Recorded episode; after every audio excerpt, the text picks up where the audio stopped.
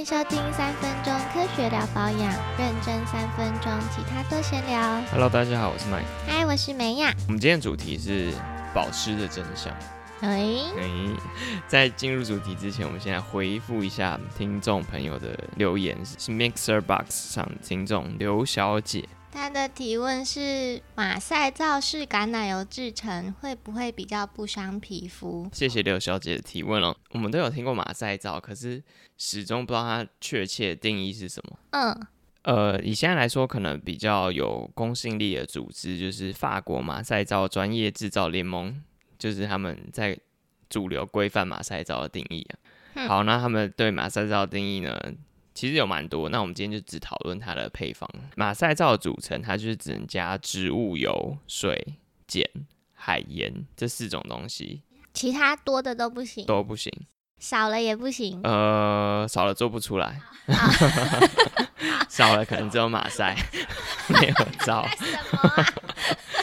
好，所以说这个配方就是相对来说很单纯，可以说是比较趋近于温和一点。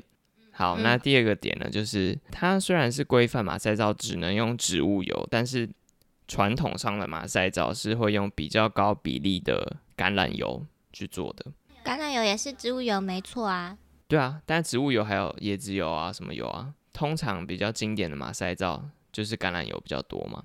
哦，所以这样的的结果是什么？就是用橄榄油去做皂化的皂，它的温和性的确是比较高，没错。为什么？因为油脂含量比较高啊、油的种类不一样，哦，油的种类不一样，会造成洗出来的温和度不一样。比如说橄榄皂，它就是偏温和；那椰子皂，它就是会洗净力比较强。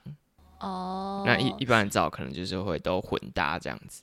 所以说，马赛皂啊它假如是传统上那种马赛皂，通常是比较多的橄榄油。那嗯，所以相对来说，的确是会比较温和，所以可以说这位听众朋友的见解是对的。嗯，对，嗯那可是也稍微要提醒一下大家哦，就是也有看到厂商在卖椰子油比例比较高的马赛皂，它的清洁力就比较强，像刚才提到的，所以它的温和性相对来说就比较没那么高。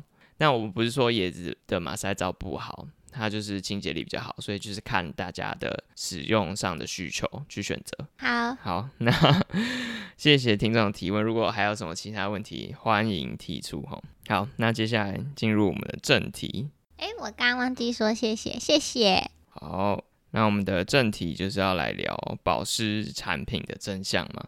好，就是听我们节目的朋友们，应该都是很积极的在做保养的。可是大家有没有想过，哎，你这样认真每天擦保湿产品，会不会其实根本没有达到效果，或者是它有没有可能让你的皮肤更糟呢？啊，从来没想过哎，所以梅亚没有一时半刻怀疑过保养品是噱头。没有啊，我都觉得不错啊。就是嗯、有些产品可能觉得好像没什么效，但有些产品就觉得嗯真的有效，所以不会觉得是呃噱头哦。就是所有保养品都是没效的。哦，我是真的在保养品的代工厂看到他们真的有把 有效成分的原料丢到保养品里面，我到那个时刻我才相信保养品是有效的。哦 我甚至在念书的时候，我都还虽然我是念保养品的科系，但我都会觉得，诶，到底是真的还假的？哦，好吧，对对对，所以我是后来才渐渐的相信保养品是有效的。那我们今天讨论就是一篇研究啦，二零二零年的时候，瑞士苏黎世大学医院他做了一个从来没有人敢做的实验哦，就是他们实测长期使用保湿产品的人，假如你停用一段时间，会不会有差？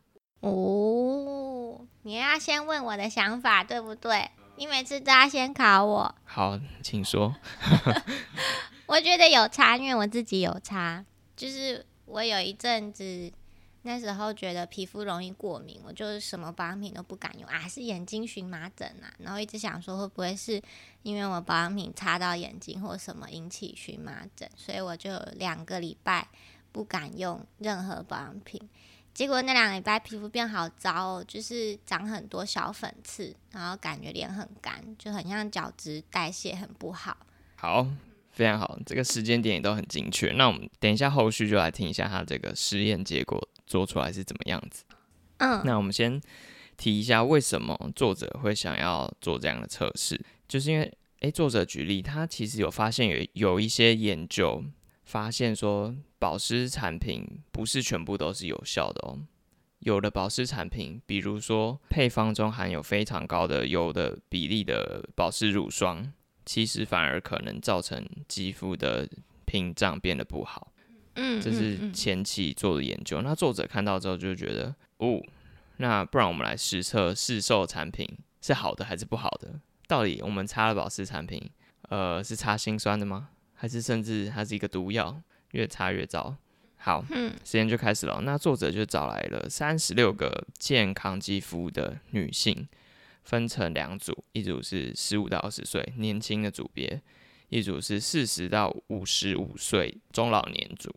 嗯这一群人都是有前面就已经有固定在保湿的人，嗯然后让他们停止使用三周，然后主观的记录自己的感受，比如说肌肤的干燥、柔软、弹性等等的，去评估。诶，停用之后，他们觉得自己的肌肤有没有变糟？嗯他们是左脸停用产品，右脸继续擦他的保湿产品，这样才可以明显的感觉到差异。嗯，好，那结果出来了，梅亚刚才觉得有差，对不对？对，结果呢，就是诶，一停用之后啊，年轻的那一组的确马上觉得我皮肤超不舒服了，就非常干燥。诶，可是他们就继续没办法用嘛，他要停用三周，可是他就这样放到了第三周，他竟然没有办法感受出左脸跟右脸有任何的差异。就三个礼拜之后，有擦保养品跟没有擦保养品好像没有差异，擦心酸的，怀疑人生，浪费钱，我的钱没有变成我想要的形状。不要这样子，好，那可是呢，相对来说，中老年的那一组，他们一开始感觉诶还好，可是随着时间开始拉长，到了第三个礼拜，他们都没有办法感觉到左右脸是一样的，他们始终觉得有擦保湿产品的那一半脸效果比较好，比较不会干。嗯。哦，所以结论是什么呢？我觉得可能是随着年龄增长，肌肤自我修复的能力就会下降吧。对的，对的，就是作者他也没有很仔细的去探讨脸部的，比如说作用机转啊，还是什么，但就是根据这样的结果，其实我们就可以得到几个论点。首先呢，就是诶，至少市售的保湿产品是没有让大家的肌肤变得更糟了，就是顶多就是有差跟没差没有改变，但好像没有更糟，这是好事。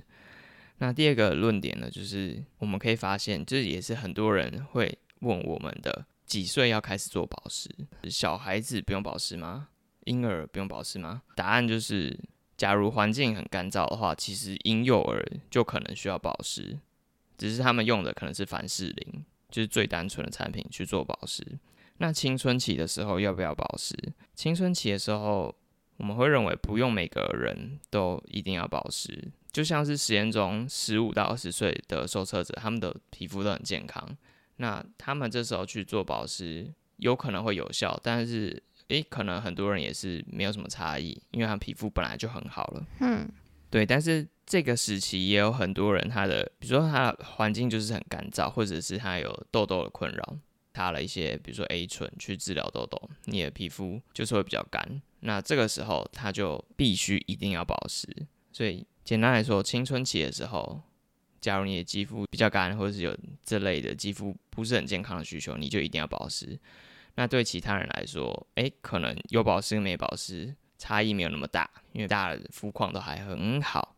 可是到了成年之后，就会建议大家要慢慢开始认真的做保湿，因为你的肌肤就是会随着外在的环境的伤害，还有自身保湿能力的下降，皮肤的水分就会开始不足。成年，你刚刚说这个实验是几岁到几岁？哪两组啊？呃，年轻那组是十五到二十岁，哦哦，所以是二十岁以上。哎，那我蛮准的啊。哎、你二十岁岁以上对你啊就，以上。对啊，以上啊。重点就是你是不是持续一直觉得很干？对，持续一直觉得，而且觉得越来越糟，就是粉刺内包粉刺越来越完了，你是四十到五十五岁那一组。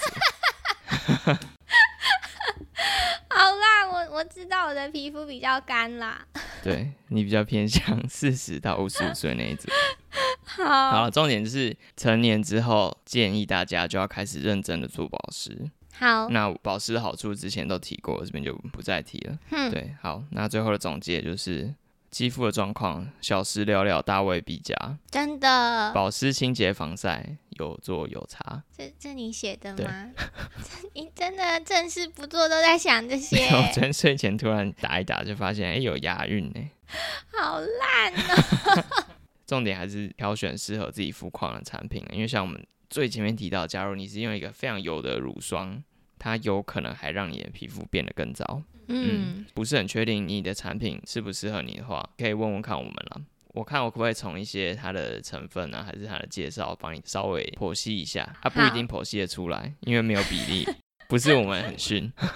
好，好，今天的节目大概就是这样。好，今天算是有点小废的一集，不会，我们每一集都很棒。好，每一集都很棒。对，好，希望不是听君一席话，如听一席话。我 每次听到真的觉得超好笑。希望大家至少听一席话，有反思一下，觉得至少价值是等于三席话。好好，，那喜欢我们的话呢，就欢迎在各个 podcast、IG、FB、D Car 都按赞追踪，五星好评留言。嗯那还有想听什么主题都可以跟我们说。嗯，好，那我们就下次见喽，拜拜拜